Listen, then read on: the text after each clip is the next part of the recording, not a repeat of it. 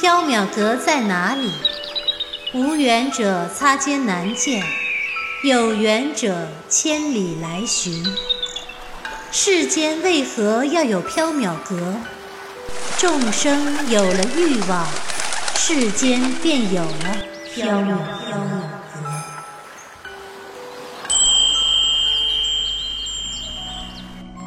您正在收听的是长篇系列奇幻小说剧《缥缈提灯卷》，作者白姬婉，播讲只浅墨深，张涵。第二折阴骨笛，第七章九尾。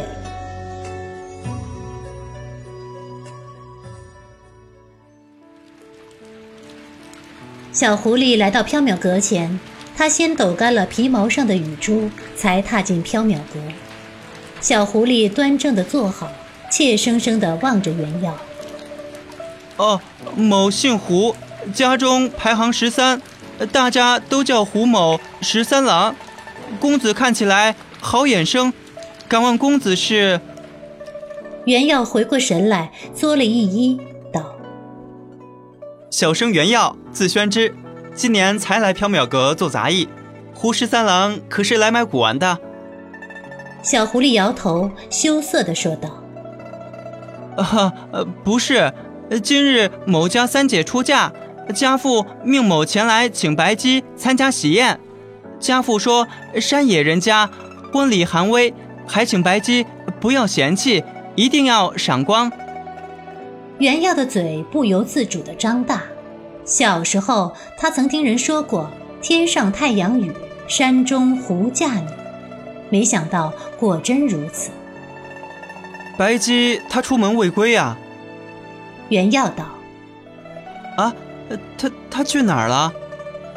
小狐狸怯生生地问道：“不知道，她出门前没说呀。”小狐狸水汪汪的眼睛中流露出失望的神色。这样啊，请不到客人，家父会骂某的。原耀听小狐狸会挨骂，心生同情。对了，黎奴在家，说不定他可以跟你去参加喜宴。小狐狸一听，不仅不喜，反而冷哼了一声：“哼，某才不要那只又自大又讨厌的臭黑猫。自大又讨厌，胡十三郎也可全都听见了。”黑猫从里间晃出来，轻灵地跃上柜台，俯视着小狐狸，有意无意地舔着锋利的爪子。哼，听见了又怎么样？别的妖怪怕你这只臭黑猫，胡某十三郎可不怕你。小狐狸也露出了锋利的爪子。狸奴大怒，腾的一下子化身为一头猛虎大小的九尾猫妖，身姿矫健，口吐青色火焰。獠牙和利爪泛着寒光，九条妖尾凌空舞动。胡十三郎，今天也要吃了你！原耀吓了一跳，以小狐狸瘦小的模样，还不够给妖化的狸奴塞牙缝。虽然原耀害怕狸奴，但还是挺身挡在了可怜巴巴的小狐狸身前。狸奴，你冷静一些，十三郎是客人，你吃了他，白姬会生气的。袁公子，你且让开，让某好好教训这只不知道天高地厚的臭黑猫。袁耀觉得身后有些不对劲儿，因为胡十三郎的声音不是从下面传来，而是就在他的耳边。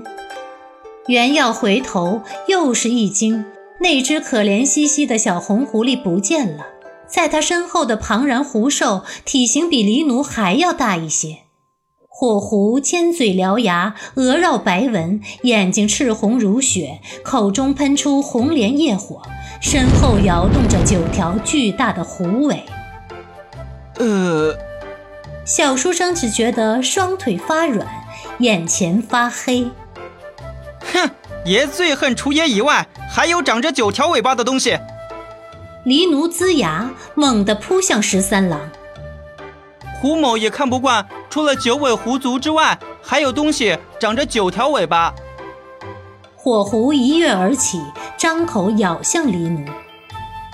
原耀软倒在地，黑猫和火狐在他头上打得激烈，一会儿黑光闪过，一会儿红光闪过，两人喷出的妖火烧焦了原耀的头发。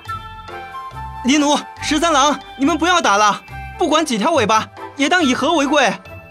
原耀抱着头苦苦劝道，可是没有人理他。袁耀的衣袖不知被黎奴还是被十三郎的利爪撕破了，袁耀吓得一头冷汗，觉得这一爪要是再往上半寸，他可能就身首异处了。呃，危墙不可立，危地不可居。袁耀抱着头，连滚带爬地逃出了缥缈阁。缥缈阁外，太阳雨已经停了，碧空如洗，风和日丽。袁耀匆匆走在小巷中，打算出去避一避，傍晚再回来。他实在没有想到，那只怯生生的小狐狸打起架来竟如此生猛。唉，看来不仅人不可貌相，妖更不可貌相啊！袁耀闷头走路，冷不防在巷口和一个走得很急的人撞了个满怀。原耀抬头，又是一惊。崔大人。来人正是崔寻，崔寻比之前胖了一圈，但脸色很憔悴，眉宇间有难掩的愁苦、焦虑、惊慌。崔寻一见袁耀，一把拉住了他，急道：“袁公子，快带我去见白姬，否则我就活不下去了。”袁耀惊疑。崔寻为了一己私欲，赖着阴谷笛不还。还驱使阴鬼为非作歹，打压政敌，活得比谁都滋润，怎么会活不下去了？呃，崔大人，你这是……唉，一言难尽，先带我去见了白姬再说。崔寻拉着袁耀往回走，要去缥缈阁。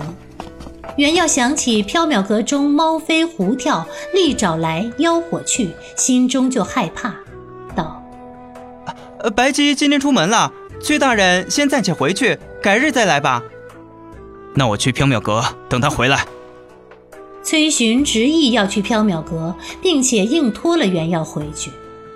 小书生挣扎不开，被崔寻又拖了回去。崔大人，今天不宜进缥缈阁，一只猫和一只狐狸正在里面打架，恐遭误伤。小书生抱着缥缈阁前的柳树，死活不肯进去。袁公子不要开玩笑了，崔某真有急事要见白姬。别说一只猫和一只狐狸在里面打架，就是一只老虎和一只狼在里面打架，崔某也要进去。崔寻不信，袁耀没有崔寻的力气大，被他硬拖进了缥缈阁。袁耀进入缥缈阁，微微吃惊，两只恶斗的凶兽不见了，白姬正跪坐在凶兽相斗的地方。他的脸色十分不悦，左手拎着一只黑猫，右手拎着一只小狐狸。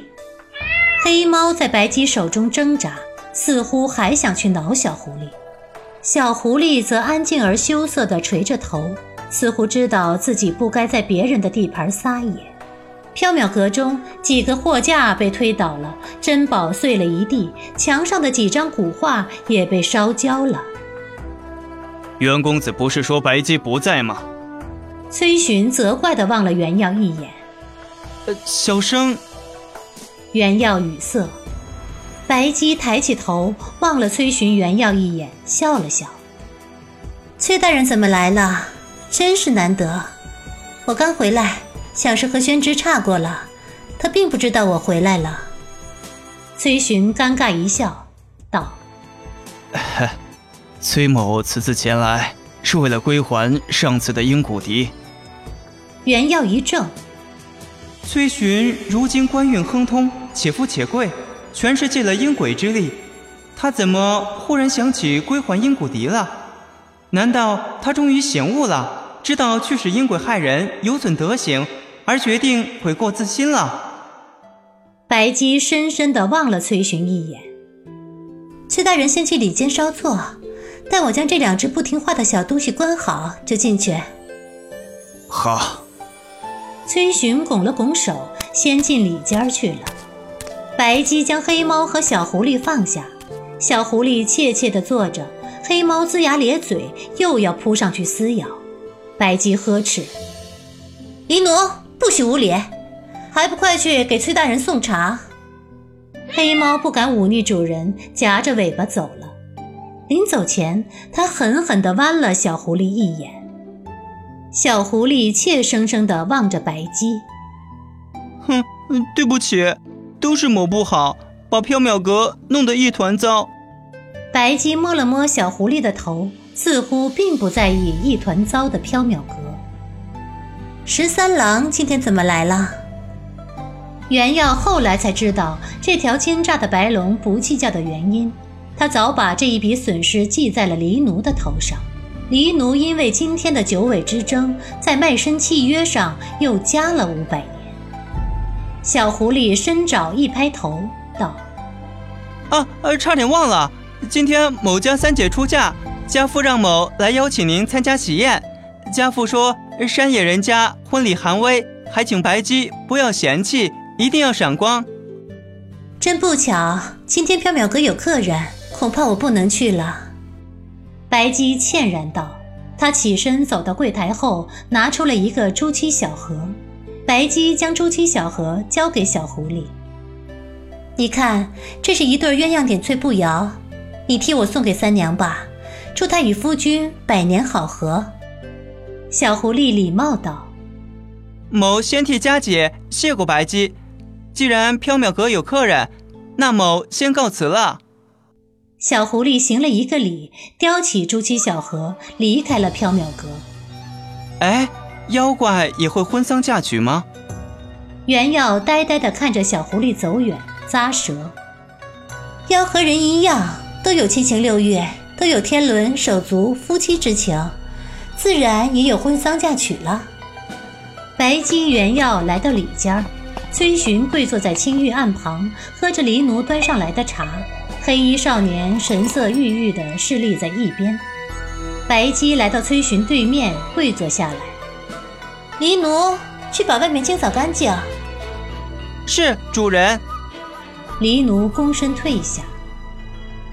崔大人，您刚才说您要归还燕骨蝶。崔寻放下茶盏，从袖中摸出一个笛匣，放在青玉案上。他打开笛匣，有些尴尬。呃，这个鹰骨笛已经断了。白森森、光秃秃的鹰骨笛已经断作两截儿。